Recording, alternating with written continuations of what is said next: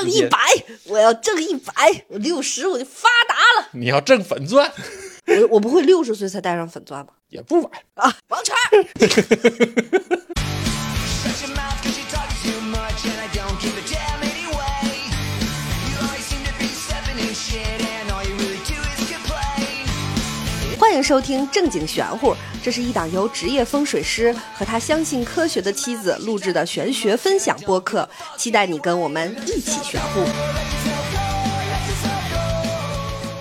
欢迎收听正经玄乎，我是大刘儿。我是王权，这一期我们来讲讲本命年。哎呦，众望所归的一期，群里喊本命年都喊炸了。本来说年底录，赶紧提前。先来说一下什么是本命年。嗯 嗯我们每个人下生都有一个属相，对吧？嗯，本命年就是你这个属相又来上班了。这数一下也挺累的，一上上一年，上一年摆烂十一年上一休十一。嗯也行，也行。说到本命年，我问你一下，嗯，你本命年的时候都干过什么事儿没有？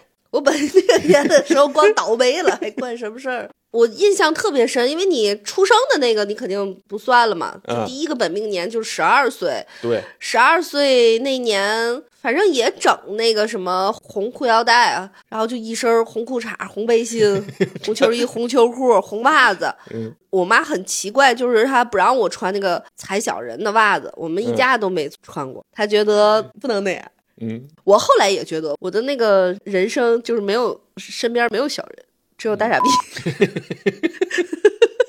就是没有小人，只有可能是坏人或者是什么的。在我的印象里头，每到本命年的时候，我妈都会给我红秋衣、红秋裤、红裤这都衩是儿这都是每一个中国小孩必经之路。对，我都烦死了，这个都，为啥？因为我自己知道，我穿了红色特别的倒霉。你你是十二岁知道的还是二十四岁知道十的？二岁的时候我就知道，为啥？从穿的那一刻我就烦，我就天生的排斥这个。哦，是吗？对，谁能想到一个风水师天生的排斥本命年排穿红内衣呢？我记得那个我妈的那个本命年比较离奇，就是因为大家都说本命年容易倒霉嘛。然后我妈二十四岁的时候是结婚，她本命年结婚，嗯然后就觉得她嫁对了人，嗯，所以我妈就是一个反本命年倒霉第一人，你知道提吗？倡者，对，而且她三十六岁的那个本命年，我印象特别深，就提前一年，她带着我去了天津的一个民间传非常厉害的算命的一个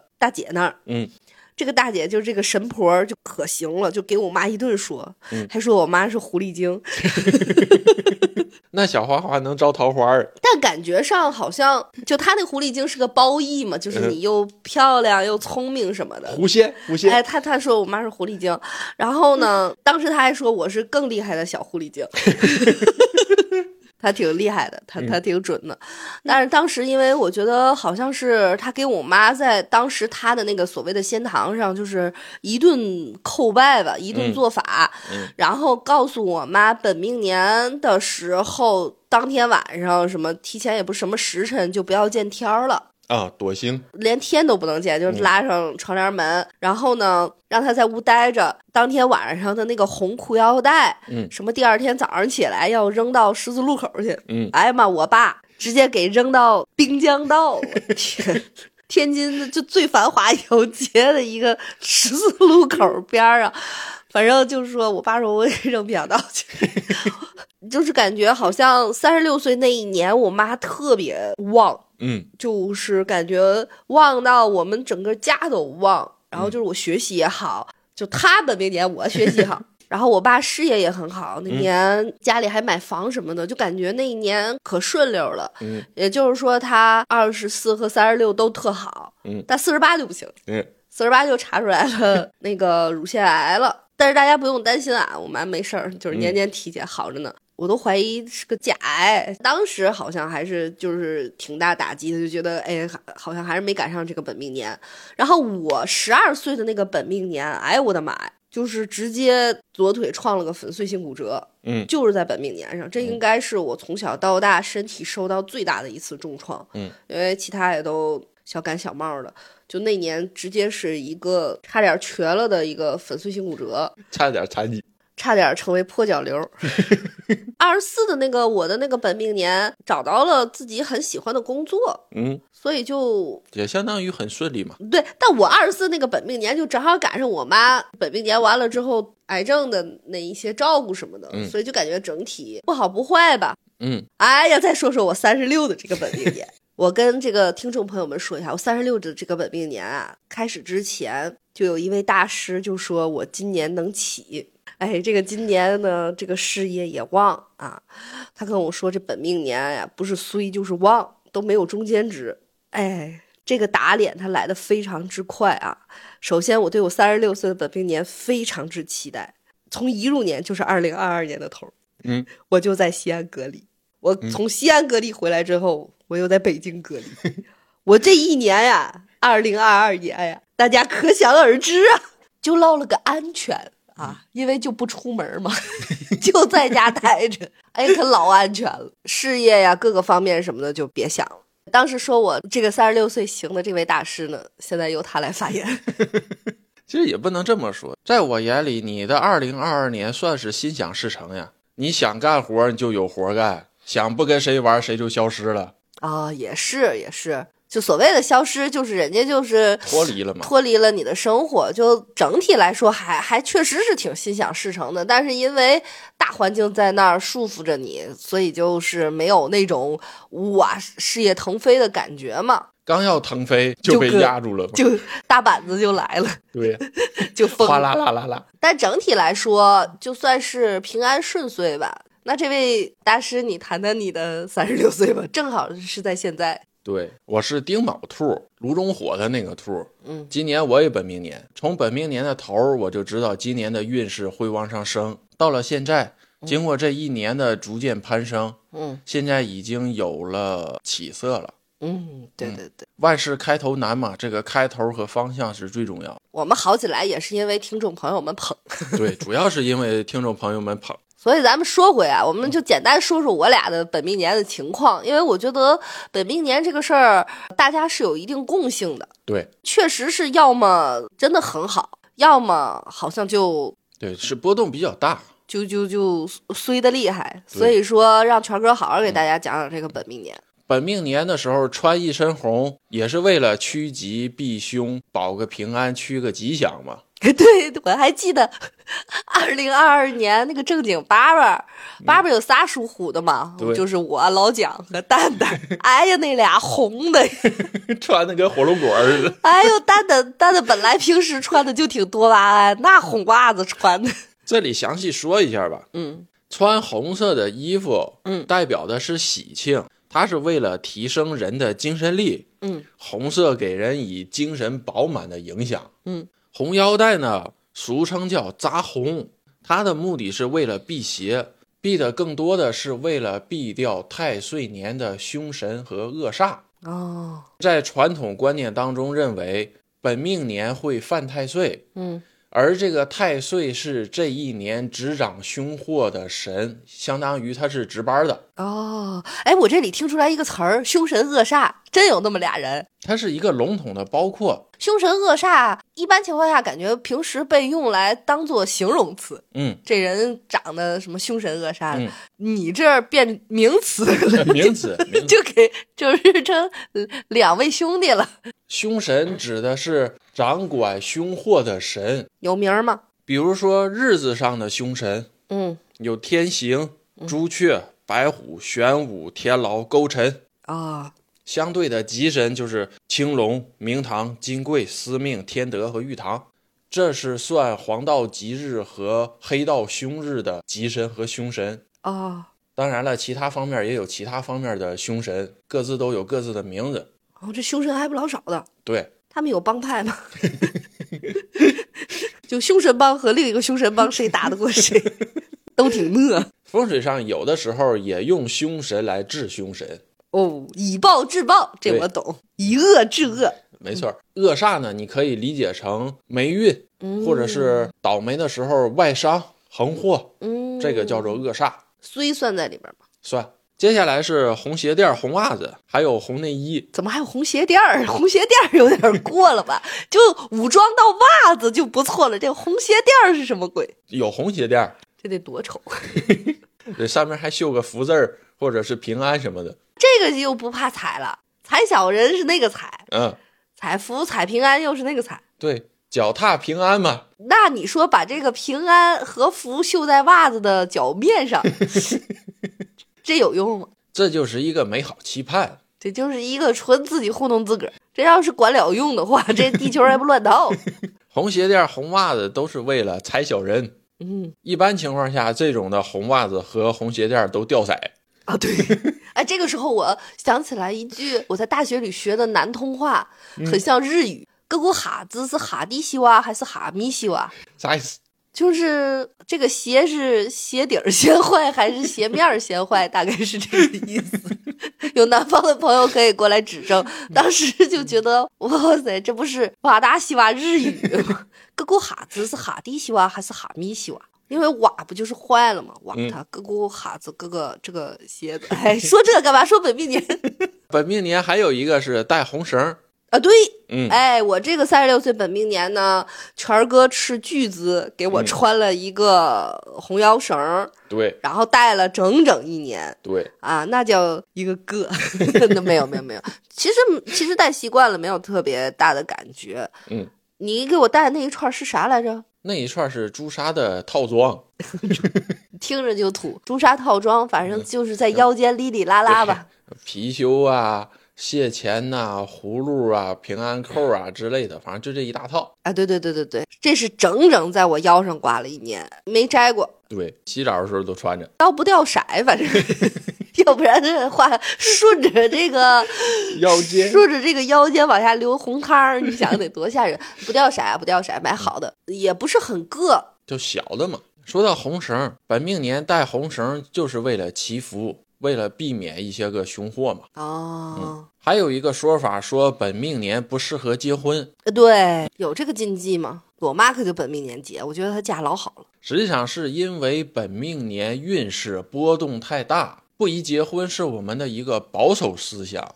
我不求好，但是我求稳。我可不可以这么理解？就是本命年是属于你在历年所有的运势里面起伏较大，就是要么好，要么坏，它那对个浮动会那个波线会比较离谱。对然后呢，这一年平时让大家就是比如说不结婚啊，或者说不干这不干那个呢，是因为你也不知道你是那个好的还是那个坏的。对，就是少动，别犯凶。呃，但是如果是赌徒的话，我就这一点，又结婚又投资又买房，要踩在点儿上了，岂不是也能起飞？当然，但这就是有赌的成分了对，而且这个赌的话是百分之二十的成功率。啊，那么低你知道本命年也是有五行的嘛？啊，你是？吗？对你本命年的好与坏是根据这个五行来的，哦，它不仅仅受太岁神的送福和送凶影响。哦，本命年的好与不好有三大影响，一个是太岁神，第二个是你自己的，就是你本命年的那个五行到底是什么，是对你生还是旺还是克是煞，这本命年的五行是固定不变的还是也变？每个人的不一样，哦，但比如说我十二岁的和我二十四岁的一样吗？不一样，啊，不一样，自己的那个也不一样。对，不一样。就每一个本命年都是有五行的，都都不一样。说实话，这十来期节目，就你这个五行啊，我已经乱套了， 啥事儿上脑袋上都有个五行，不知道哪和哪就刻上了。对万物皆有五行嘛，很少有不带五行的东西。眼药水儿你要说属水呀、僵尸不在五行之内，哟，为啥？因为那已经是一句僵尸。蚊子呢？蚊子属于昆虫呀，那它五行是啥？得看它自己生日。对，那我想要克死这蚊子，可费老劲了。僵尸是因为人命已灭，哦，嗯不在五行之中。哦，那台灯呢？还能属火呀？又开始问五行。 咱问五行，回头玩一起。行，小米飞兔呢？属木啊。哦，上次问过。嗯，第三个就是属相的特质。哦，属相还有特质，对，属相也有五行。比如说地支，地支的子是属水的，哦地支的丑是属土的。这个属相不仅仅是自己的五行，如果它跟天干相配了的话，它会有合化，就出了纳音五行，就是我们出生的年的那个什么命。哦，所以你出生的年的那个属相的五行就是纳音的五行嘛。哦，反正这是知识难点啊， 各个群的课代表可以总结一下啊。所以本命年就是要看自己的五行和本命年的那个五行到底是个怎么个样，然后才能知道是好坏，是这个意思吗？对，可以用这个来算一下。哦，也就是说本命年要读好才有二成胜算。嗯，如果算的话，就会大概知道你这个二乘是落在哪一个本命年上。哦，原来如此。太岁的事儿，我们下一期具体讲。好，那咱们讲完本命年，下一期讲太岁既然说到这儿了，我就来说一下本命年一定会倒霉嘛。啊。对，本命年一定会。 那事实证明它不一定呀。啊，对呀，从理论上来说，它也不一定，只不过从大家的感受上来说，因为倒霉的年份占多，啊，对，而且记忆深刻，啊，所以对，相传之中就被说成了本命年一定会倒霉，啊，但实际上并不是那么回事儿。只不过本命年有八成的机会倒霉，挺高的。本命年的运势是波动起伏较大的，刚才也说过了。嗯，而本命年的好与坏、福祸是看太岁的，运势起落是看五行的。那、啊、这里头的重点是福祸看太岁，运势看五行，命和运是两码事儿。还是学习简单。具体来讲一下，太岁年的话叫做太岁当头坐，无福恐有祸。嗯，又到太岁了哈。嗯，具体情况我们下期再讲。今天主要讲一下本命年的五行和属相的特性。嗯嗯嗯举个例子吧，今年是兔年，就拿兔年说，嗯八七年丁卯兔，那因是炉中火，嗯所以八七年出生的人是炉中火命，简称为火命，嗯这就是他自己命的五行。嗯，那么八七年出生的人第一个本命年是什么时候？九九九年，对，九九年是己卯兔，嗯它的纳音是城头土，五行是属土的，嗯所以对于八七年属兔的人来说，第一个本命年五行是属土的，嗯以火生土。到了九九年本命年的时候，八七年的这个人运势会外泄，嗯主要反映的方面是运势低迷，干什么什么不成，身体状况会容易生病。那你十二岁那年是干啥啥不成？十二岁那年，我记忆非常深刻，就连我一个小孩儿我都能感受出来运势特别低，能咋？就干什么什么不行，干什么什么不成，上树上不去， 和泥儿不不聚团儿，差不多，非常费 劲那准年。玩儿逮人儿一下就被逮着。十二岁能咋？十二岁那年，我经常受伤。小时候我喜欢踢球嘛，在山上踢球，经常摔，而且一个最重要的，十二岁的那一年，我的左脚崴了一个非常大的伤，这个伤一直跟了我十几年，那咋好啊？这种事儿后来用那个中药敷好的。哦，就是这个脚从崴了之后嗯，特别的疼，阴天下雨走路走多了都会疼。又成预报脚了。十二岁就就就就就就这么厉害？啊它跟你岁数没关系，主要是因为这是本命年。 那你有没有质问你妈？我这套红的白穿，一点儿用都不管。没有，你妈就会说：“这是你穿了红的，你只是崴个脚；不穿红的，简直就是要断腿。你学到了精髓。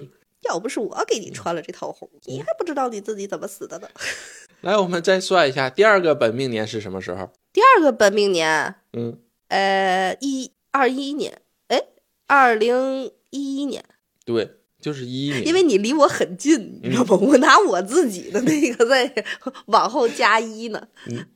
一一年是辛卯兔，嗯那因是松柏木，嗯火命见木，嗯，以木生火，所以我的第二个本命年相对于挺好的。哎，这里我要问一下，你刚才第一个你是嗯火，它是土，对你说火生土，对，这会儿怎么又就是你往那个年上靠，这会儿又让年往你上靠，嗯这是怎么回事儿？这里详细说一下。 对吧？这嗯里有一个呵，就是哎呀，把你乐，仿佛抓到了漏洞。 对呀，我占便宜了就那个就往我这儿靠，他是往我就就那么正着来。嗯，哎呀，拦路虎终于找到了契机，对 是吗？听众朋友们，你有没有发现，他刚才说的是他和年往那个嗯火、火什么火弄土对，这会儿又来木弄火来了，这正向反向的，你给我把话说清楚， 我可是逮着你了。我给你讲一下啊，我们以主和客，就是自己和外来，嗯建立这么一个概念。嗯自己是主，嗯外来是客，嗯就是客人的那个客。嗯，我是炉中火，嗯所以主是火。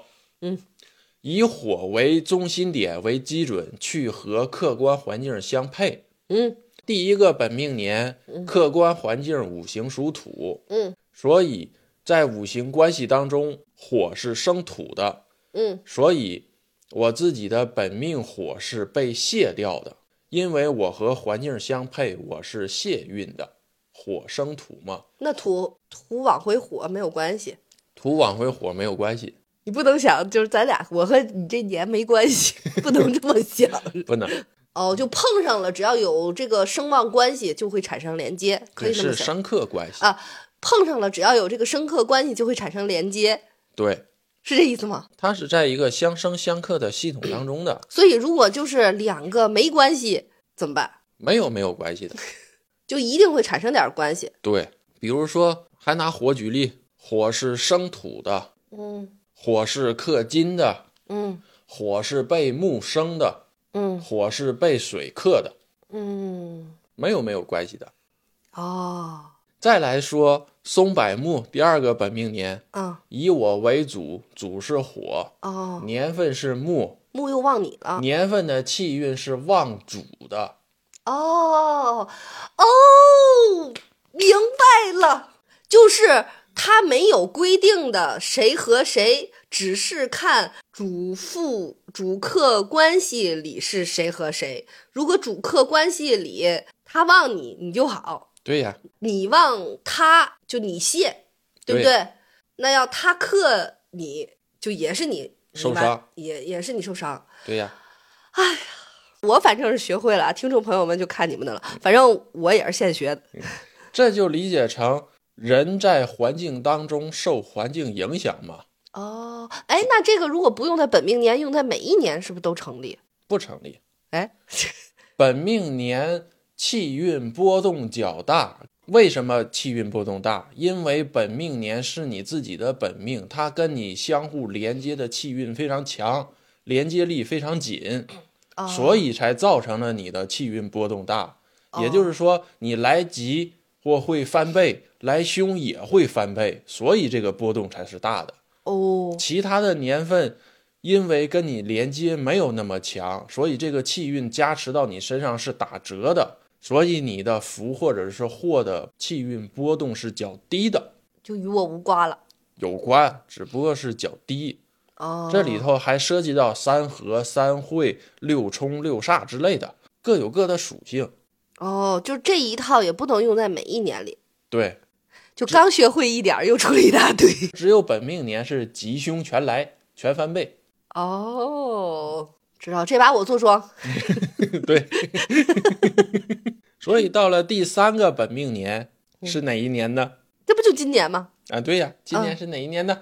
二零二三年。对呀，二零二三年是癸卯兔，嗯那音是金箔金，主是火，嗯，克位是金，以火克金，也就是说这一年火命说了算，哟， 呵给你能的。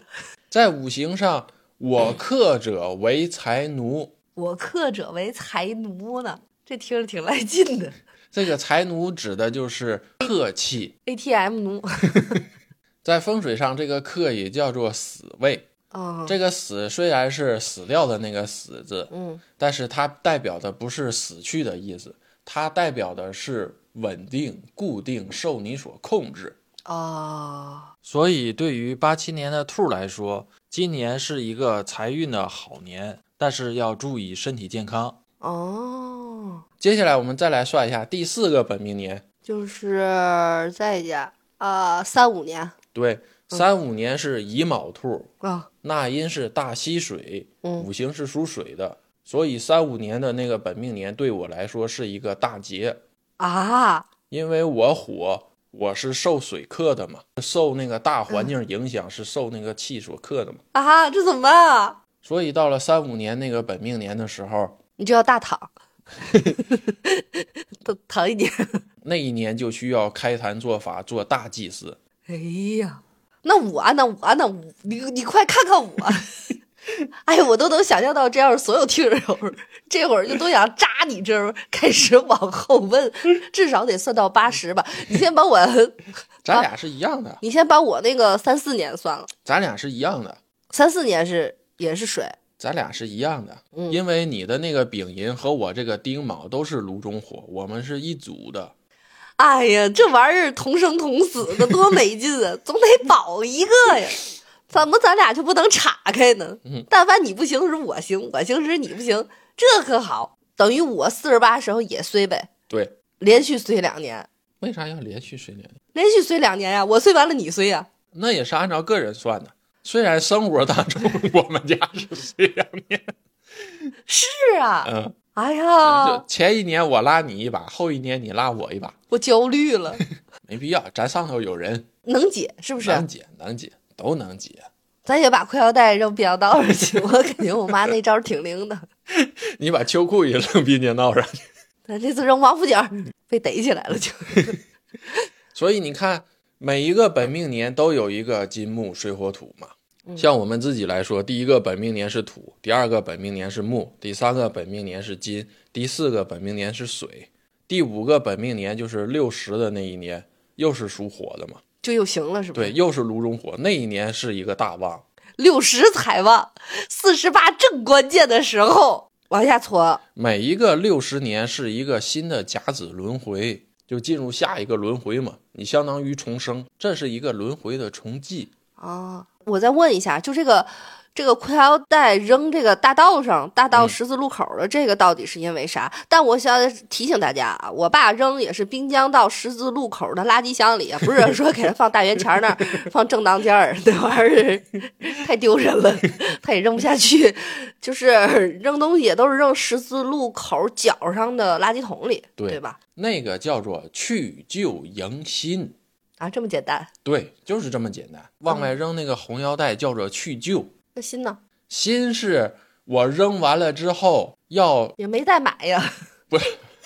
不是这个新， 不是那个买买也行，买也叫迎新。以前的时候是扔完了这个往家捡柴火，哦，新火的那个新，哦，变相也叫柴，所以叫去旧迎新，也叫去旧迎财，往家抱是财。变相也要柴，也不对叫柴，虽然它是柴火，对，但是是柴，没错儿。这一看就是东北人 财柴不分弄出来的谐音梗，烦死了。那他为什么要扔在大十字路口边上？十字路口气运大呀，哦，这又回到咱鬼节那儿了，对呀是不是？所以扔自己小区的那个垃圾箱里，垃圾分类一下都 不 行。也行，只要扔了就行，只不过是扔在十字路口气运更大，更容易去旧。哦，那那个还有说，就是像什么这个扔鞋什么的，一样一个道理。你本命年的时候，我不是扔了你一套吗？ 对。我本命年可没少扔啊，嗯，垃圾箱都堆满了。主打一个断舍离， 跟去旧迎新没关系，主要是想买新的。这也是去旧迎新。所以啊，这个马上要在二零二四年过本命年的朋友，可以根据自己的纳音先命，然后看一下二零二四年，跟大家说一下二零二四年是什么纳音。二零二四年是甲辰年，嗯，那因是佛灯火，也叫复灯火。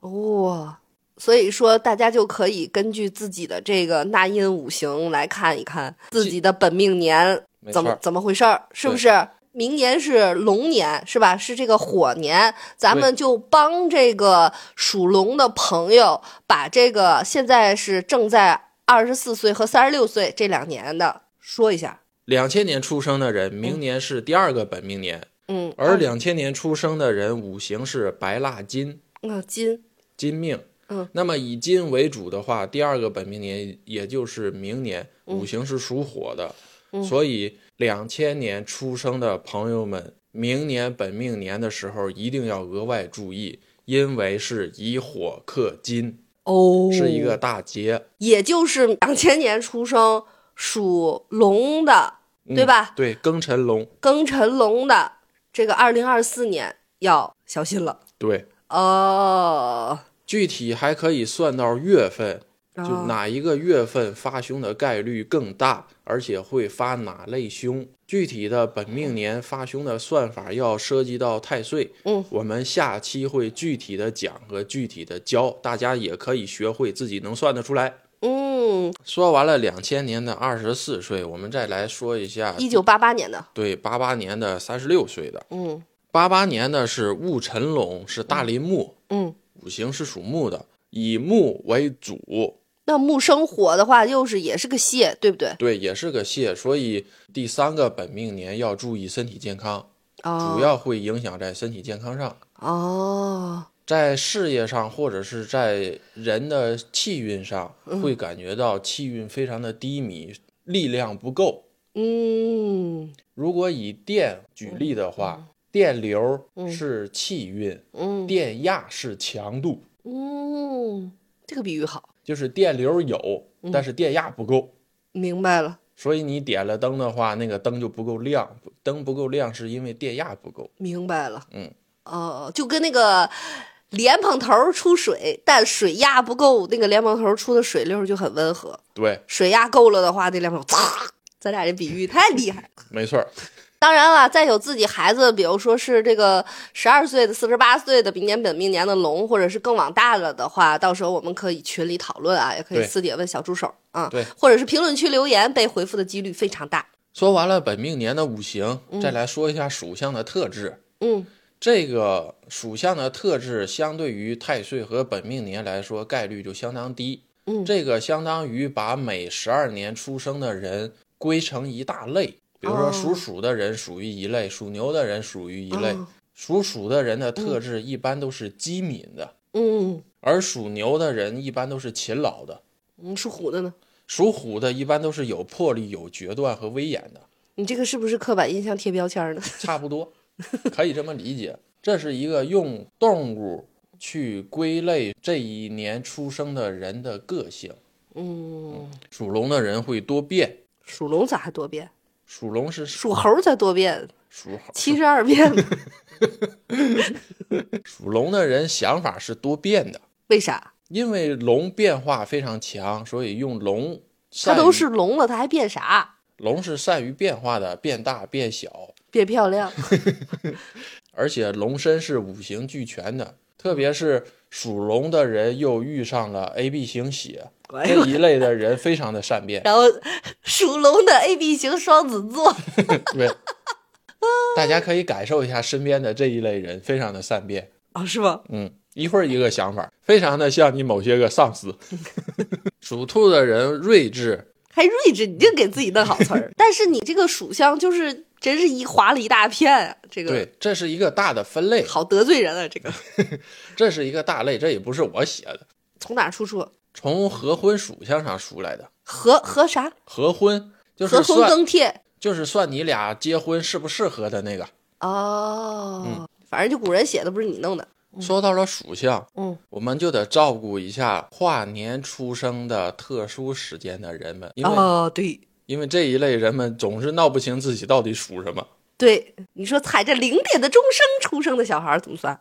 按照立春算，按立春算，就是对那个节气的立春对，哦。因为只有立春干支纪年上面才会变化。立春的前一天是上一个干支纪年，哦立春那一天是一个新的干支纪年。具体到时间是嗯立春的子时，那到底是哪段儿到哪段儿的出生的人是按立春算？其实所有人都是按照立春算，只不过是立春之后没有嗯属相的误区，年份的属相、四柱的属相、嗯阳历的属相是三历合一的。啊，之前群里就有一个群友问，那意思明年就没有立春了，就是那个日历上面没有写立春那一天，是不是没有立春了？别回头又倒霉两年。嗯，然后这个当呃时你好像回答了是按我忘了怎么解释了，当时哎，说着说着就给忘了，你解释吧，你来吧。当时他是在过本命年，他怕没有立 春又会延续这个本命年，啊，对，没有延续，没有延续。实际上这只是历法上的节点不同而已。你这个历法是日历的历，日历的历嗯嗯是立春介于了二零二三年的尾子当中，嗯，这个就要从头来说。有好多人都分不清阳历和农历，阳历就是身份证上的那个历，嗯农历等于阴历，俩是一个历，对吧？叫法不一样，这分得清实际上我们现在用的历法是三种历法。啊？哪三种？第一个是阳历，叫做西阳历，也叫做太阳历，就是我们现在的这个公元二零几几年几月几号。也叫公历，对，嗯，阳历等于公历，等于西历，嗯，农历民间被称为阴历，嗯这个就是几月初几的那个。嗯嗯这个来历是根据月亮的阴晴圆缺而确立的。嗯，你看每一个月，人有悲 欢。女儿说我老唱歌儿，月有阴晴圆 缺， 根据这个来了。对每一个农历十五，嗯月亮都是满月，嗯，初一是几乎没有月，这就是农历以月亮的朔望来确立的。嗯，就是农历等于阴历等于躲得了初一躲不了十五的那个 历，嗯对不对？这个农历还有一个叫法叫做夏历，哪个夏？夏商周的那个夏，夏天的夏。对，实际上是夏朝的时候确立的。哦，农历还有一个用法，嗯是确定计算潮汐，嗯，因为潮汐是受月亮影响的。哦，潮汐，大海的来回来啊，去。对，这里头要说一下是农历一年有三百五十四天，或者是三百五十五天，少十天。相比于太阳历是少十天的，所以农历才会出现每三年一闰月、五年两闰、是十嗯润吧？ 你接着说，我纠正你。十九年七闰。每三年农历会多出一个月来，嗯，每五年会多出两个月来。就攒攒攒出来对，的，这是攒出来的。实际上，农历每一个月是二十九点五天，那个点儿五又是哪儿来的呀？哎，精确计算出来的。按照阳历，我们每一天也不是二十四小时整啊，也是二十三小时多少分多少秒呀？哎这也太精确了，不想要嗯那么精确。 哎，这一定是要精确的，要不然经过历史的漫漫长河，你的时间就会偏离掉。那还有一例是什么例？还有一个历叫做汉历，也叫干支纪年法，它是从东汉的时候开始确立的。又换朝代了，古人认为五日为一候，哪个后？十候的候，哦，三候为一节或者是一气，理论上是十五天。以节是节日的节。节气的那个节，节气的那个气，嗯，理论上是十五天，但有的是十四天，因为农历一个月是二十九点五天嘛，嗯一节一气一分开，再加上两个节气一转换，就会多出一天来。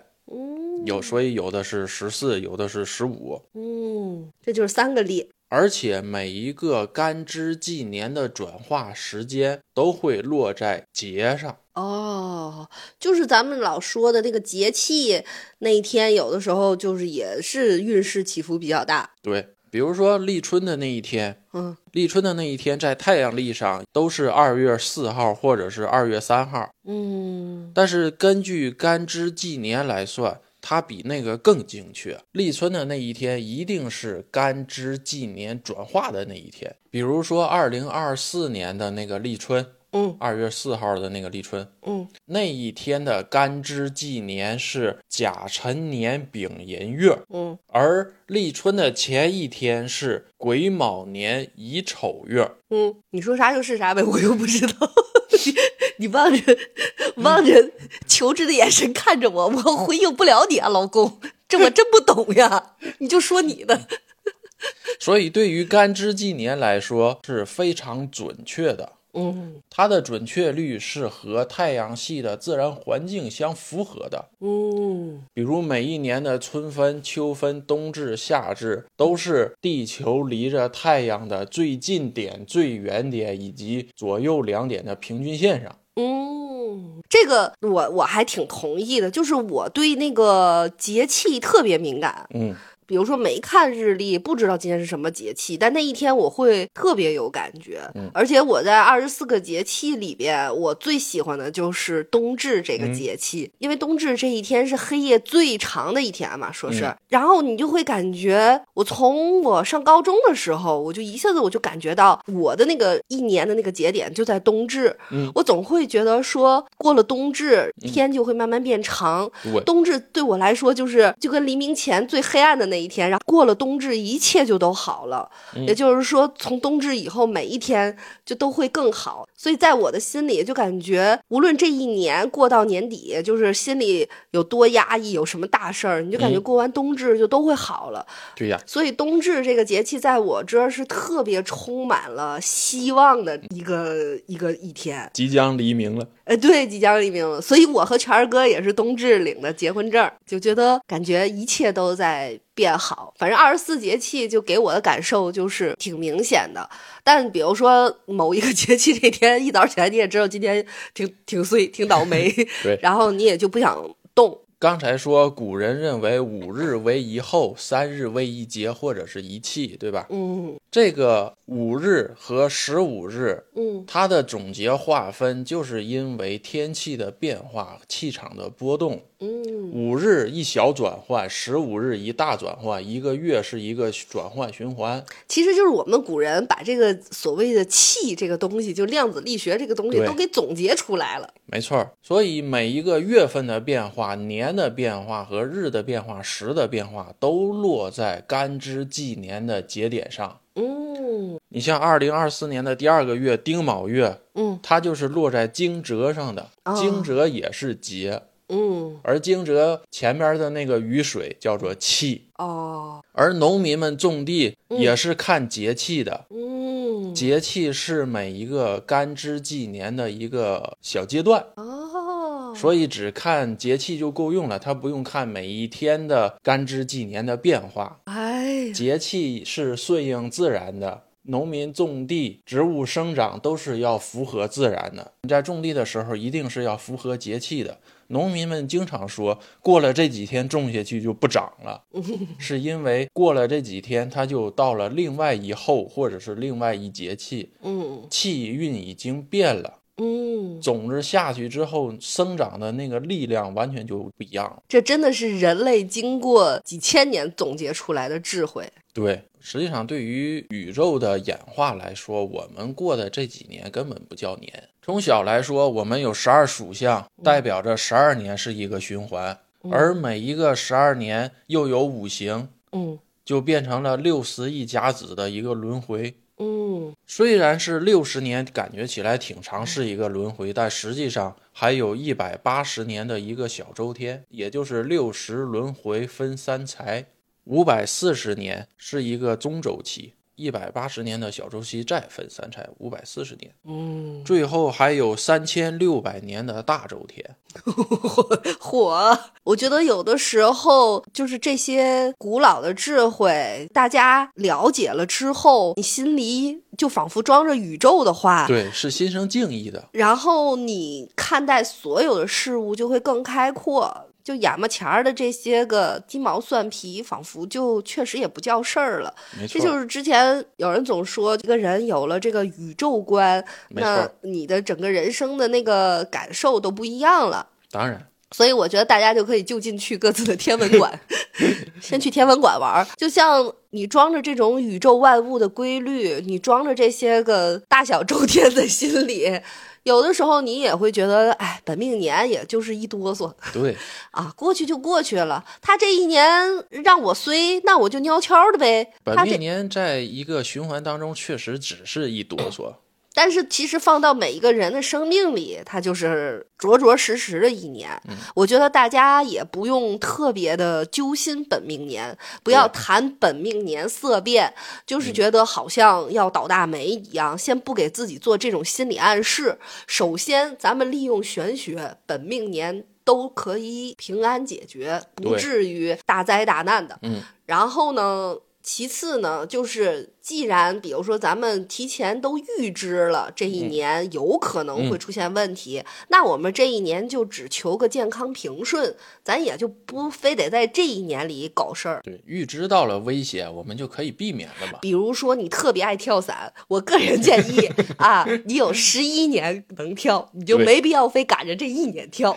对，也别本命年的时候去攀岩，从一米高度跳下来，然后腿摔折了。人家那不是本命年，他是犯了太岁。啊，对，再说一下，刚才说了三千六百年，感觉挺多的，对吧？嗯实际上，我给你换个说法，嗯我们每一天有十二个时辰，嗯每一分钟有六十秒，一天有二十四小时，嗯，是不是其？一天的二十四小时，十二时辰就相当于一年当中这十二个月二十四个节气。哇，这都能对上啊，当然，你以为分秒、月、年都是随便来的？就是又十二又六十的二十四，反正就这些数，来来回回都是这几个。时间就是基于这些个数一点一点垒起来的，才形成了年月日啊。所以古人说“度日如年”不是瞎说的，哦，不是一个感受上的比喻，是一个真有有真的真的啊，一年如一天，时间上是一样的。哦。那我这会儿就是在八月，八月，八月桂花遍地开。 该吃午饭 了，是吧？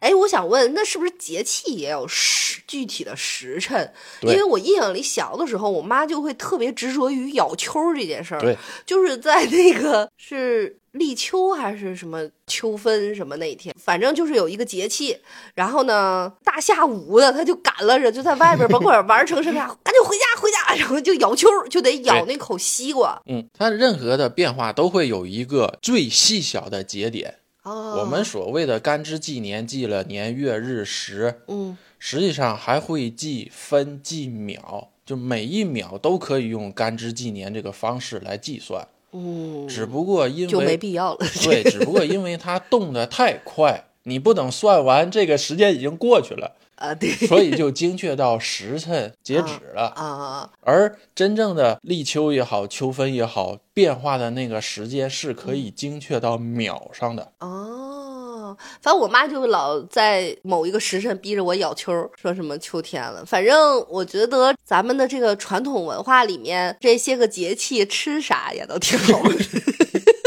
反正大部分是饺子，我不知道别的地方啊，大家可以评论区里这期多多留言，让我们看看你们有没有什么，就是地方什么节气吃啥的这个。反正天津人我不知道为啥，感觉就特别执着于在什么节气吃什么。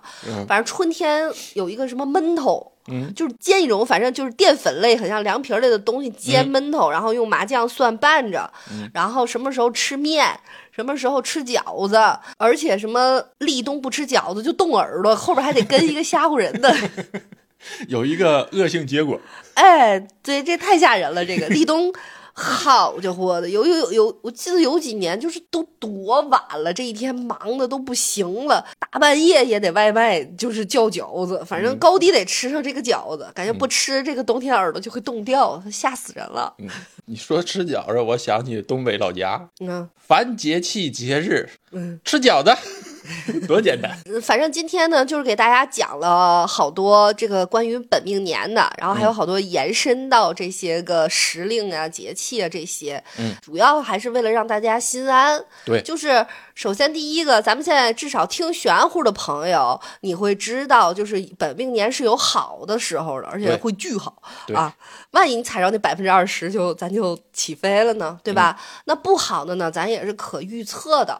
那知道大概不好的时候，咱们就该怎么避免，悄悄的在那些太岁的月儿上，就是格外的注意一下。呃最后尾巴再聊点干货啊，这个本命年穿红到底有没有用？这就要说一下红这个事儿了。红呢是被认为带有喜庆的意义的，嗯而玄学当中，红色五行是属火的，它是被代表着辟邪的。嗯，因为阳火破万邪嘛。哦，那如果我非常的性感，very hot，是不是辟邪嘛？就有色鬼来找我。哎，说到色鬼，还有一个民间传说的说法，嗯说神鬼看不见红色，哦，所以为什么请神呀，或者是请仙呀，在没到家之前都是用红布遮起来的。所以红布就是玄学界的隐形斗篷，对，披上之后就消失了。所以在本命年的时候穿一身红，嗯，也有隐身的作用，隐身的目的。就你看不见我，你看不见我，对你看不见我，凶神恶煞要开始落凶打难的时候，找不着人。哎哎，哪儿呢？那同样的，如果你本命年是走大运旺运的时候，要给你打好运的时候，也是找不着你。哦，这就是民间常喜欢的保平安的说法哦。 在这一年，我不要你的好，我只求平安。也不要你的坏。对我为了避这个祸，我只求平安，我就都不要。平安的这个平就是介于吉和凶之间嘛杀，敌就是这个平。杀敌一千，自损八百，对我留二百就是这个平嘛。但也不会有多好了。嗯，就好也找不上，坏也找不上。但实际上，据我收集来的回馈来说，没大关系。没什么关 系。穿个红纯属是为了喜庆，因为红色系对人有更强烈的刺激嘛。如果这个刺激是好的的话，会让人愉悦。当然，如果全都是红色的话，反而会让人精神紧张。这个就是盈满则溢，对物极必反的状态嘛。对，因为你现在想象一下啊，嗯就是一个男的，他穿着红背心、红裤衩、红秋衣、红秋裤、嗯红袜子，站在你眼前，你闹挺不闹挺？闹挺，站在神鬼面前更闹挺， 飘着一个头。呃我是觉得就是心理纯安慰剂作用没有大关系，但你看吧，这个东西就是你也不知道这个度在哪儿。你看对你也是给我弄了个红绳儿、红腰绳儿，哎遵从一下习俗嘛，习俗流传到现在还是有它的意义的。我觉得就是求稳呢，咱就穿。比如说对今年属龙的那几位，您就穿。但是呢，比如说你自己，就像全儿哥似的，他是本身就不喜欢这个红色，嗯，然后就看见他就难受的这种，我对觉得就没必要了。我个人自己红色上身非常的难受。是不是你就不想隐形？ 快看我，快看我！还是说你就是那鬼神拿红色照你，你难受？有可能是我穿了红色断了跟祖师爷的连接吧，哦，所以我的感受上是非常排斥 的。所以我要是想揍你的话，我就拿一红麻袋把你罩上，一顿狂揍，你就手无缚鸡之力了，对不对？试试，那别人要想害你，用这个红色儿弄你，你不也完了吗？嗯不会，我只是不喜欢。你不难受吗？我这个难受是心理上不喜欢的那个难难受，不是那个身体上难受的那个不舒服，就是心态上的不舒服。那穿红秋裤和癞蛤蟆趴脚面，你选哪个？我是能接受癞蛤蟆趴脚面哦，你连癞蛤蟆趴脚面也不穿红秋裤？啊，我见癞蛤蟆实际上没有那么排斥，我第一次听说有人宁愿选癞蛤蟆不选红秋裤。嗯，对，行，嗯，那我们这期就到这儿，大家本命年呢踏踏实实的。对，踏咱踏们实实过，咱们下一期呢出太岁，然嗯后最后呢、年底大全儿哥结合着帮大家摆平这些事儿。对当然，如果你心中百无禁忌，也行，这些都不会侵扰你。玄乎最大的一个目的就是为了让大家心安舒服，咱们对比较消除焦虑，对比较愉悦的过每一天，不让这些固有的玄学刻板印象影响对。不要让这些个玄学知识去扰乱你的精神和思维。嗯，不让这些固有的这些玄学的刻板印象继续的让你产生焦虑。好，那就这样，再见，拜拜。拜拜。